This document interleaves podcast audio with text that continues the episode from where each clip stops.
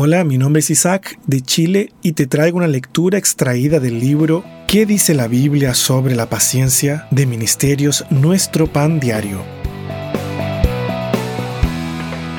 El mensaje de hoy se titula Su significado en el Antiguo Testamento.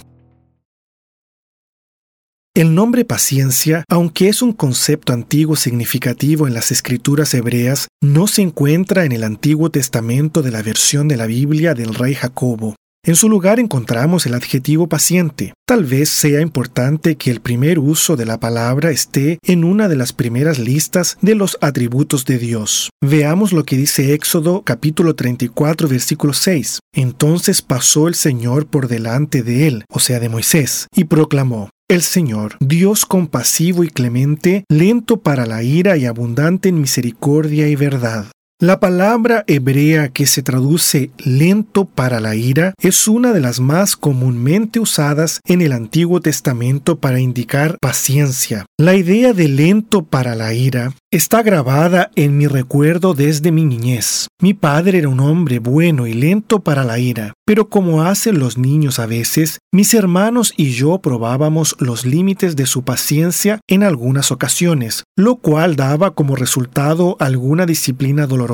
Íbamos a donde mamá, quien era una partidaria siempre lista de la disciplina, esperando encontrar consuelo, y a menudo escuchábamos un dicho que llegó a hacerse conocido. Cuidado con la furia de un hombre paciente. Esa fue una buena lección para mí porque mi papá también era un hombre amoroso. Me parece interesante que muchas décadas después todavía recuerdo la amenaza del castigo, pero no recuerdo ninguna tunda en particular. Su disciplina fue adecuada para la tarea de corrección, pero no tan severa que el recuerdo de un duro castigo frustrara la lección que yo necesitaba aprender. Éxodo capítulo 34 versículo 6 que acabamos de leer define a un Dios así.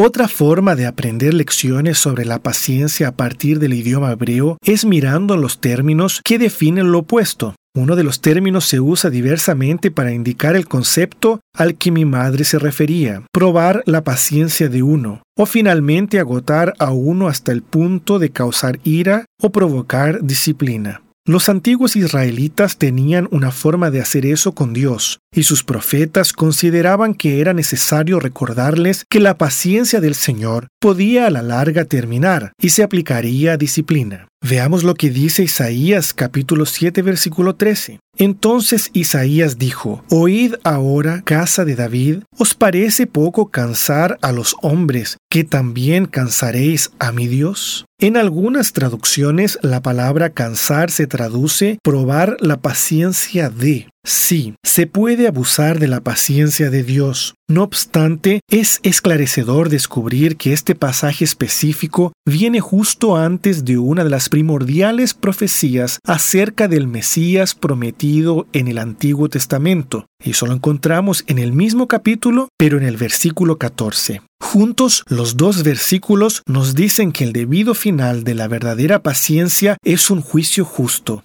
Pero Dios permitió que toda la fuerza de su ira cayera sobre su Hijo Jesucristo, para que nosotros, los que merecíamos ese juicio, pudiéramos obtener perdón en su lugar. Una buena manera de entender los términos del Antiguo Testamento relacionados con la paciencia y la impaciencia es pensar en ellos como palabras que se relacionan con algo largo o corto.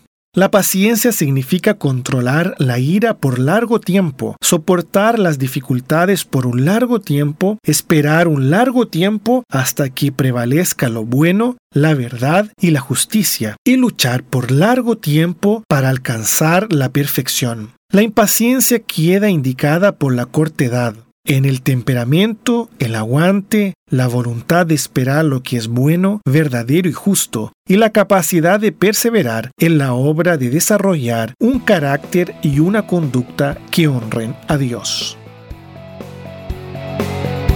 Acabas de oír un mensaje inspiracional editado por Ministerios Nuestro Pan Diario. Para más informaciones, escríbenos a brasil.odb.org o visita nuestra página en internet nuestropandiario.org.